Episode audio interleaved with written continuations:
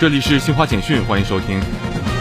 地中海沿岸的五个欧盟成员国内政部长四号在马耳他举行部长级会议，呼吁欧盟成员国公平分担移民责任，有效减轻非正常移民进入欧洲的前沿成员国的负担。日本宇宙航空研究开发机构四号宣布，由于天气条件不理想，日本新一代主力运载火箭 H 三的首次发射将延期至七号实施。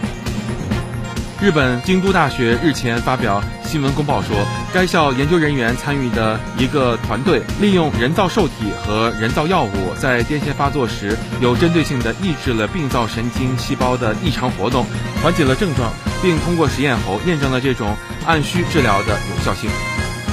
以上由新华社记者为您报道。